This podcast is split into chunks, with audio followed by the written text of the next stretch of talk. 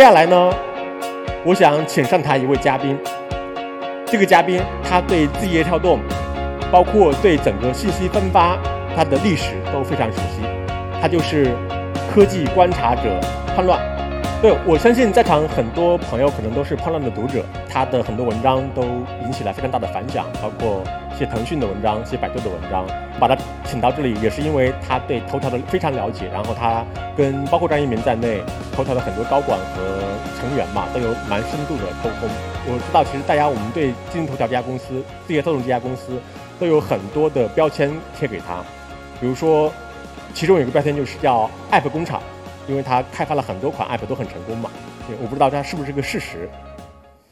说它是 APP 工厂，其实是想说这个字节跳动的话可以批量的去生产 APP，就像刚才工业时代的福特一样，可以流水线一样的作业。呃，但是如果你说它是工厂的话，张一鸣他肯定是非常反感这个提法的，因为他认为字节跳动内部，像你刚才提到很多都是如何去鼓励内部创新，去鼓励自由思考的事情。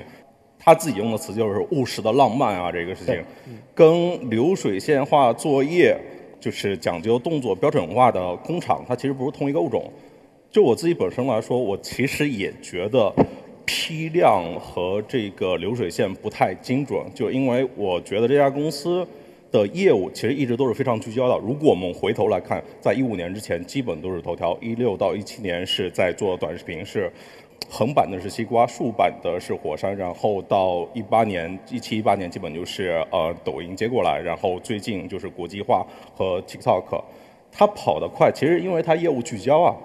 然后我觉得如果一定要用工厂来比喻的话，我猜想这家公司它更喜欢用的比喻是造飞机的工厂，而不是造 APP 的工厂，因为造飞机这个事情它门槛更高，然后它业务更复杂，它也需要更好的人才架构。你做完它之后，你也会形成一个更高的门槛和护城河，对。OK，就是所以虽然我们能看到前台它有很多的产品，但是其实本质上这家公司是一个比较聚焦的状态，是吧？对。呃，我们我肯定是很多人也知道，我们对这家公司的第二个认知，第二个认知标签是它是移动时代的百度。我觉得认为头条更像百度是一种错觉，其实可以看一下一张呃图片。我们可以看一下，就是把头条和谷歌对比的话，推荐引擎和搜索引擎，它在使用的频次、服务的方式、兴趣表达的方式、表达门槛、表达精度和表达的频次都非常不一样。当我们使用搜索引擎的时候，我们是想要去解决一个问题；当我们使用推荐引擎的时候，很多人是在打发时间，是在获取一种娱乐，而且推荐引擎它都是基于内容和内容的连接。哦，搜索引擎是 PageRank 嘛，然后都是内容的连接，然后推荐引擎它其实是更讲究用户画像，基于机器对你用户数据更多的捕捉，让自己去呃获得进化的。我觉得相比百度的话，我倒觉得头条它更像 Facebook。我们可以看一下，这是小扎在一四年阿法大会上。Facebook 的沉淀下来对外开放的能力，其实就是应用建设，然后用户增长和商业化。我们可以是不是跟头条非常像？我们再看它的组织架构。架构对。刚才李翔也展示过字节跳动的组织架构，这是 Facebook 的组织架构，它其实也是分前台产品、用户增长和商业化。而且关键有一个点啊，这两家公司的最核心的商业模式都是信息流广告啊。我觉得不管从这个团队架构、组织文化、做事的方式，以及最核心的商业模式来说，字节跳动都更像 Facebook 一些。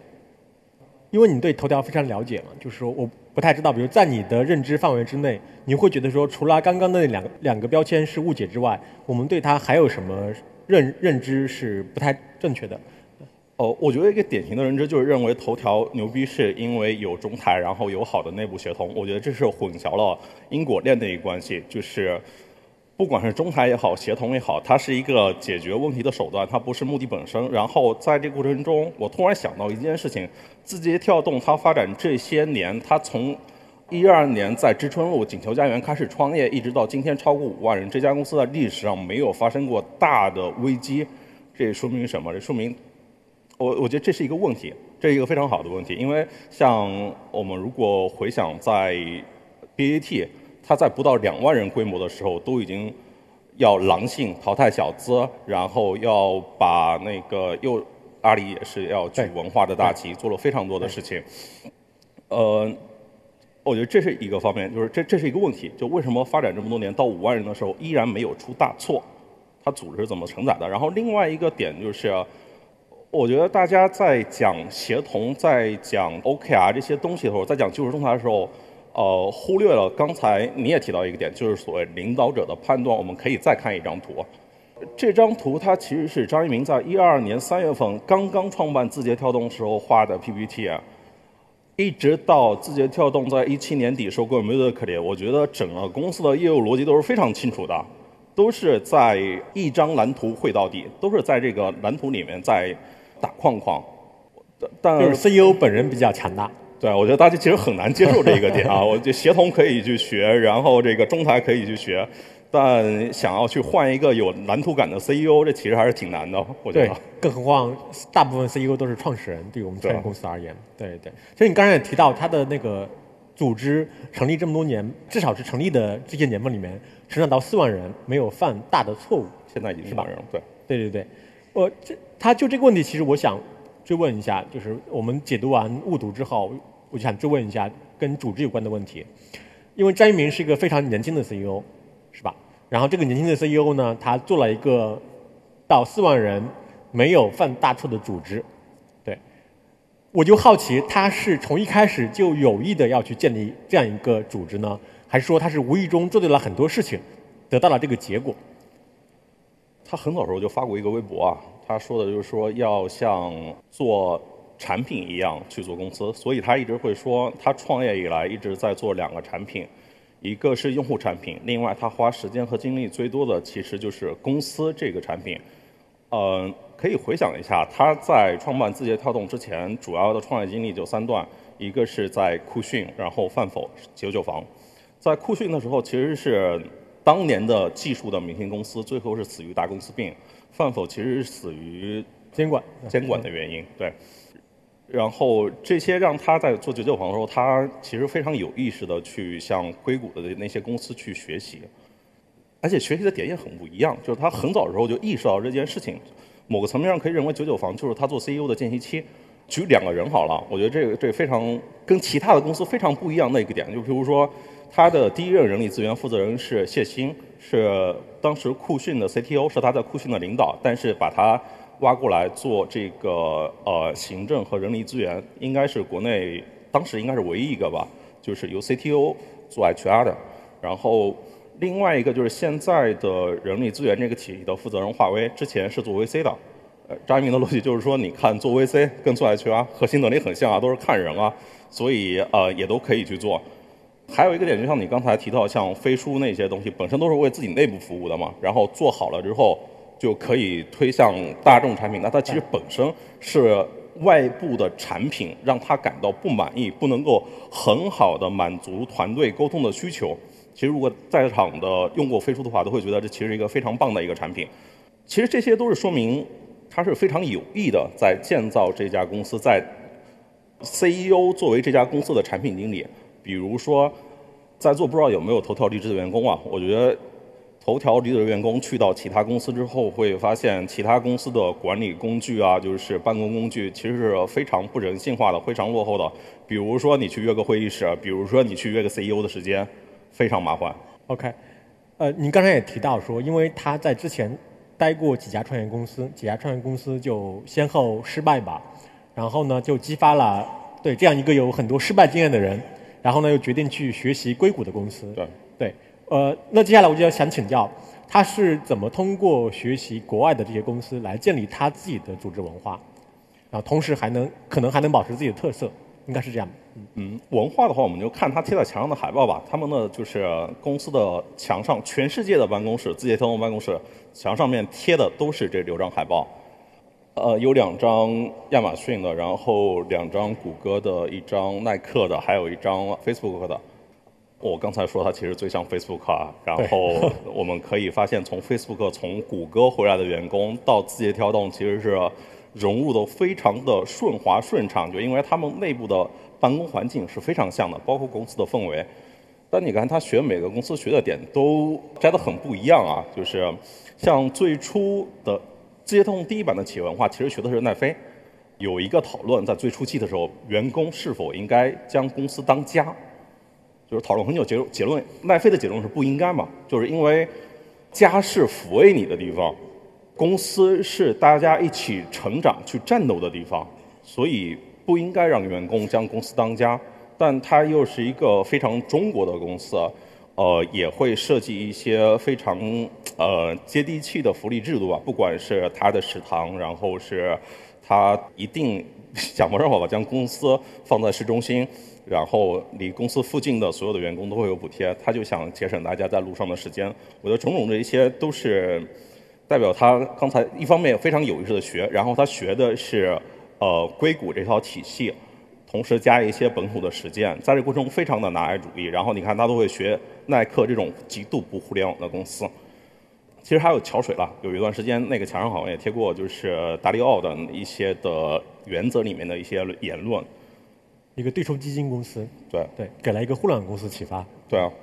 就是，所以我感觉他们就是一个非常的实用主义和拿来主义的公司，就是一切只为我所用。你看，同样是学亚马逊啊，现在你看拼多多、美团都在学亚马逊，头条也在学亚马逊，就因为头条学是因为它业务到了一定的层面上。但它也不是什么都学啊，它只取觉得对它有用的，譬如说那个，呃，要自己颠覆自己，然后要永远 day one，就是我们就是保持创业的初心这一些。对，其实我觉得它有点像一个东西，就是变形金刚。它其实五个汽车人就是组成的一个东西。呃，它其实看起来跟谁都像，但它其实是是他自己啊。好呃，大家都知道，其实，在老一辈的互联网公司里面，就阿里它的组织文化是以组织文化非常强著称的。然后新代互联网公司里面呢，那字节跳动可能是大家讨论比较多多的一点。就我想请问的就是说，这个一新一老他们的组织文化有哪些相同的地方、不同的地方？怎么判断一家公司组织能力强不强呢？我前晚也跟人聊，上午也在跟那个支付的支付宝的苗人凤在聊。呃，我觉得有两个点可以参考，就是良将如云，调配自如。它底层需要一个很好的企业文化作为支撑啊。我觉得阿里和头条、字节跳动啊，都在这两个层面上都有表现，尤其是在调配自如这个层面上，都在强调一个就是大家不要有领地意识。大家一定要有阵地意识，就是大家都是为一个共同的目标去做服务的。当然，阿里是靠它的呃文化呀，然后靠干部轮岗和组织部；头条更多是靠就是技术中台，然后大家没有 title，然后数据驱动这些事情。当然，字节跳动最近也开始搞组织部了。我可以看一张图对比一下，就是它的呃组织架构。我觉得阿里它可能更像图二一些，字节跳动更像图三一些。前段时间不是有阿里 P 八在微博征婚的那个段子嘛，就是引起了社会议论，就是说明阿里的职级体系在整个社会都是属于一个硬通货了。字节跳动的组织架构还是相对更扁平一些。另外，我觉得在文化或者说使命愿景价值观这个层面上，阿里它其实更在乎精神的力量。它因为它真的做到了使命驱动，然后它提倡大家要有共同的愿景，要去集中力量办大事。字节跳动在当前这个阶段，感觉上还是一个。在追求世俗成功的公司，它更加信奉的是力量和增长，就是 go bigger, go better。在这些形而上的层面，我觉得目前讨论的还不够。对，其实更更加的实用主义。对对，OK，好，关于组织部分，我请教最后一个问题啊，就是说，在很多人看来吧，包括其实我自己也有这种认知，就是一个组织往往是一个人的延伸，可能是这组织的创造者，他把他的想法投射到这家组织上面。比如说，就字节跳动而言，就张一鸣本本人他的性格、他的思维方式、做事情的方式，对这家组织而言意味着什么？是非高度强相关吗？嗯，我觉得公司某个层面上就是创始人的外事儿啊，就是他用来解决一个问题的手段，肯定是强相关的。就是张一鸣老师，他应该是一个非常善于学习的人。就譬如说他做金融，然后他要做教育，他会在很短的时间内让自己成为这个领域的专家，他会去跟大量的人去聊，去做大量的招聘，所以某个层面上，他有可能会比他的竞争对手更了解他的公司，包括要做国际化，所以就是头条的高管都是每周必须上节英语课的，而且在这过程中，七百五十亿美金的公司的创始人。其实并没有把自己觉得是一个强人，在中国，其实大家都很讲究一个威权的文化嘛，觉得你成功了，你有钱了，你了不起了，就是，但这种心态其实不太有利于你去接触外部更多的信息。张一鸣身上应该还有两个点是非常显著的，就是好奇心和 ego 小，尤其是 ego 小这个事情，其实就是就特别那种就是精英主义的知识分子，他特别的。无休止、无休止的，就是要折磨自己，我要不断迭代，我要永远的 update 自己。再者的话，做事的方式，像之前大家都会提到的，就是延迟满足感啊，然后大力出奇迹这一些，我觉得这些底层上应该都还是实用主义。包括刚才张鹏提到的那本书，就是《高效能人士的七个习惯》，张一鸣也是分为高念的，但在其实很多时候，大家会去嘲讽他的阅读品味。就是成功学，对。成功学啊，然后对，但他自己其实一点不在意这个事情啊，就跟他那个做公司去学习，可以去学习那耐克一样，然后他自己也会去挑选什么是更适用自己的，就是经验吧或者能力，然后为此他可以去放弃旧的我，所以我觉得还是实用主义者永远都是目标第一位的，管用就可以，目标第一，管用就可以，对。好，呃，下面我们开始探讨第三个话题。我印象中也是过去五年左右，互联网领域非常热的一个词叫边界。然后大家会热衷于讨论某公司它的边界是什么，有没有边界。然后呢，当碰到字节跳动这家公司的时候，所有人都会很惊讶，因为它似乎把我们能看到的内容品类全都做了一遍。对，所以这家公司它有边界吗？我觉得，如果你一直做做不好的事情，那可能就是你的边界了。然后，我觉得边界这个事其实跟你的核心能力的射程是有关系的。然后，我们就是要看它的核心能力到底是什么。它的核心能力，像刚才从组织架构也大概也可以看出来了，它的核心能力可能是除了 CEO 这个层面，他们做决策战略的质量其实还挺高的。呃，在组织这个层面，其实就是他们增长很强，那个中台很强，商业化的能力很强。但你看这些的能力，它适用在什么样的产品上，它能够发挥最大化的力量？目前来看，整个这一套的逻辑还是在那些碎片化的短内容上，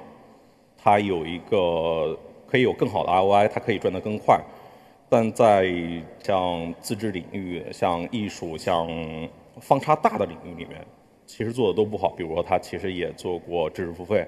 呃，结果也不是很好。我们可以看一下，就是但在过程中，我觉得其实是应该分两块来看啊，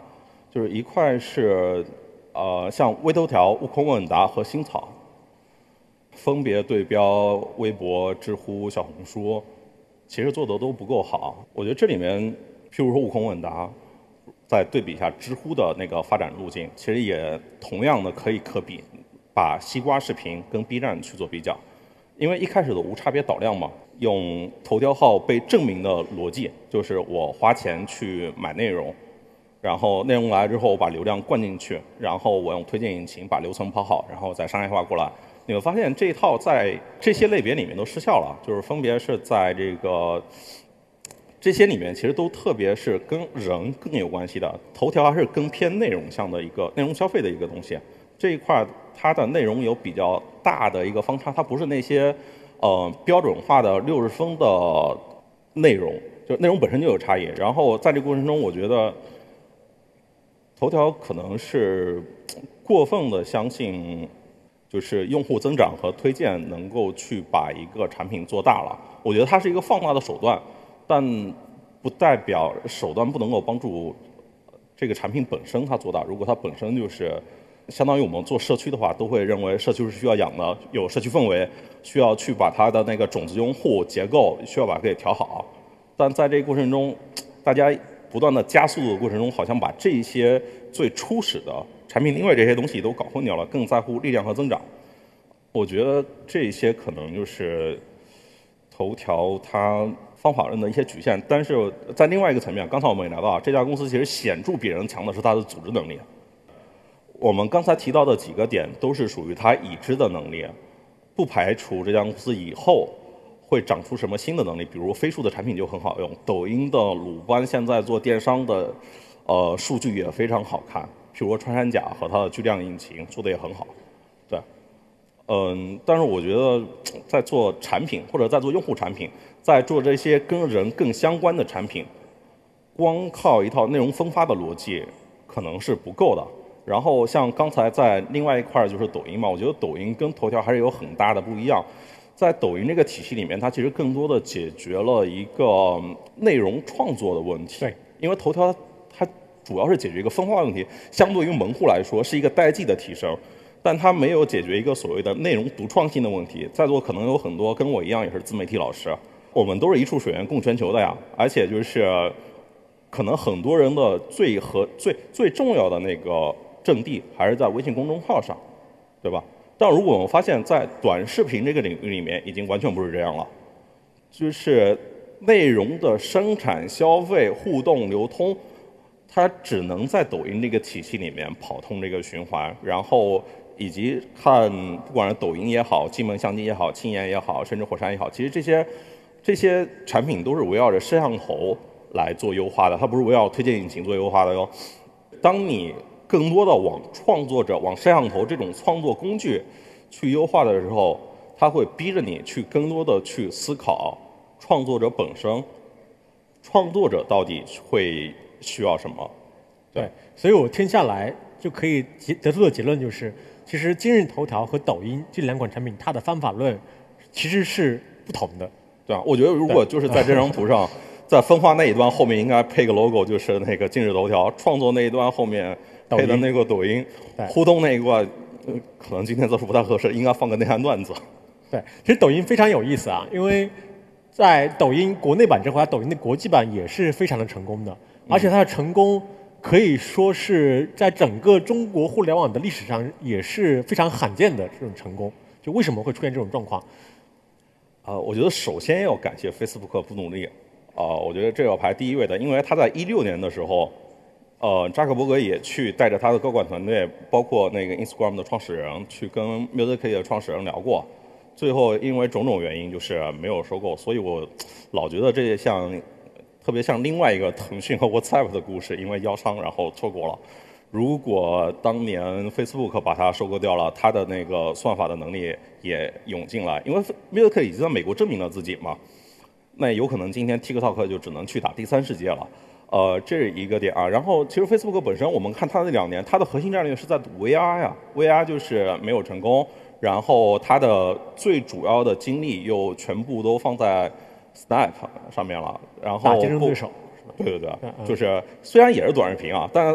就是 Story 这种短视频形式跟 TikTok 这种短视频形式还是很不一样的吧。但你看，不管 Facebook、Instagram 还有那个 WhatsApp，在那个阶段全部都转向了 Story 去了，然后也相当于是错开了这一边。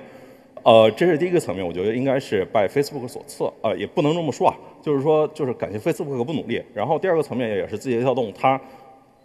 其实很早就出海了呀。抖音不是它就是为出海这个事儿，人家可能从一五一六年就开始做 Top Bus，然后也去收购一些呃 f l e g r a m 这些产品，其实做了很长时间的铺垫，但发现就是图文类的产品它很难国际化，就是因为它。版权就是海外版权非常贵，这是一块儿。然后另外一块就是所有图文类的产品，它都涉及到一个用户理解的问题。但短视频产品啊，它其实是超越文化、超越语言，可以去瞬间打通所有的。在这过程中，其实是在做 Top Bus 过程中，以及在做抖音国内版的同时。他们其实也积累一套运营的方法论啊，就是我有次跟他们聊，他们说简单说简单总结的话就两个词，就是全球爆款联动加本地化运营。比如说今天海草舞在中国流行，然后明天那个手势舞这些，它同样也可能会在乳文化圈里面都流行，对吧？就是这些都是共通的，就像当年的冰桶挑战一样，都是短时间内去。呃，席卷了就是绝大部分的人。呃，我觉得还有一个层面的地方是需要被讨论的，它我不清楚它跟这个问题是否特别相关，但是我特别想说的一个点，呃，就是今天互联网战役的发起和结束都太快了。我们想想，信息流、今日头条打了几年？从一二年到一七年，对吧？抖音、短视频这一仗，其实抖音从一七年才算是真，一七年底才能真正发力，到一七年中就基本结束了，对吧？其实半年时间，对，就越来越快了这个事情。腾讯反应不过来，Facebook 也反应不过来啊，就是太快了这个时代，对。对，即使你再强大，就是错过了这个窗口，也没有任何办法了，对。嗯。OK，好，我想请教最后一个问题啊，就是说刚才我们也讲到这家公司确实在商业上是非常成功的，然后它也有非常多的用户，有非常长的用户使用时长，然后应该也给它的投资人创造了非常高额的回报，这都是好消息啊。坏消息是，同时呢，对它也有很多的批评的声音，比如说我我随便举两个例子啊，一个例子是所谓的叫信息茧房。啊，另另外一个批评声音是上瘾，就用户上瘾、用户成瘾。对，你觉得这些批评对于他会是个问题吗？我就分开来看啊，就是让用户使用你的产品更多时间，让你沉迷，呃，和信息茧房它是两个问题。让用户沉迷上瘾这个问题，它确实存在，但游戏、社交网络，呃，其实很多的产品都存在这个问题，包括像拼多多。包括你像淘宝下面将要做的事情，就是更偏向娱乐化，其实都是在想方设法的去占据更多的用户时长。其实这个概念最初还是你们那边先提起来的嘛，就是要制造时间黑洞去抢夺用户时长。对，嗯，就是用户的时长最后就变成了大家的核心的收入。当然这一点做到最极致的其实是 Facebook 了。就是 Facebook，它其实完全跑通了，就将你的用户时长变成我的广告收入，然后它在产品上、在理念上、在技术架构和商业模式上，其实都做到了集大成。当然，它也会带来问题。其实过去两年，Facebook 在美国的名声非常不好，不管是媒体、政府、用户，呃，去年初还有剑桥的隐私的事件，所以你像腾讯也会提出科技向善嘛。嗯，中国可能稍微好一些，因为算法也有讲价值观，但它的确是一个问题。但大家也都会在也也都在努力去解决这个问题了。就因为核心就是一个流量如何去分配嘛。如果将这个流量分配给对你更有助于让你提高的那部分内容呢，这是一个层面啊。就是大家都会呃在产品里面内容结构里面去结构调得更好一些。然后另外一块的话。如果用户喜好就是这样的呢？譬如说，今天我可能不关心中美贸易战，我就关心待会儿出门大山子桥那边堵不堵。我更关心的这个，你为什么不给我呢？这个，对，我觉得它都应该分两面来看。就是，但从信息茧房这个点来说，我我从头到尾都认为信息茧房它一直是个伪概念。尽管学术界提了这么多年，媒体老师也会探讨这些问题，但它从来就没有被证明过。不管是在学术界还是在各种的实验里面，就是因为用户的选择和迁移成本，就是都非常低，非常低啊！而且它自主权非常高啊！你看到一个东西你不喜欢，然后你点一下不喜欢，然后它会很快给你反馈。呃，我举个例子好了，就是去年十月份的时候，呃，有一段时间抖音做复盘嘛，然后他突突然发现它的那个日活，就是还有时长突然下降了，结果就是反反复复的去调查。结果是因为《延禧攻略》热播，就大家跑去爱奇艺看《延禧攻略》去了，就是因为大家做的都是吸引眼球的注意力的生意，注意力时间它本身就有一个此消彼长的事情。其实我也不清楚最近《庆余年》的热播，对于爱奇艺和腾讯的市场有没有拉动，肯定是有啊。然后那用户的时间是固定的，那使用其他产品，它其实就会少了。你像一旦有热点出来的时候，大家就会涌向去微博呀。所以我觉得这个问题可能应该应该有个更好的问题，就是说一个好的信息产品它应该是怎样的？就是如果用户一直持续在这种短的、特别快的、容易获取正反馈的碎片内容里面，对他长项的培养深度思考的能力肯定不会如得到好。但这个问题我没有答案。其实很多人都在不同的方向去做努力、去做实验。字节跳动这家公司可能更多的是从推荐引擎这个逻辑去解。我们来看微信公众号加看一看逻辑，就是所有的，因为整个微信所有逻辑都是基于人嘛，对吧？这个逻辑本身就够好了吗？我觉得也未必啊。搜索引擎就够好了吗？我觉得到最后可能应该探索的是一个各各方面各各种能力的一个综合体啊，就是应该会是一个社交加推荐加搜索，甚至有可能在某些领域里面，信息把关人的角色它还会变得更加重要。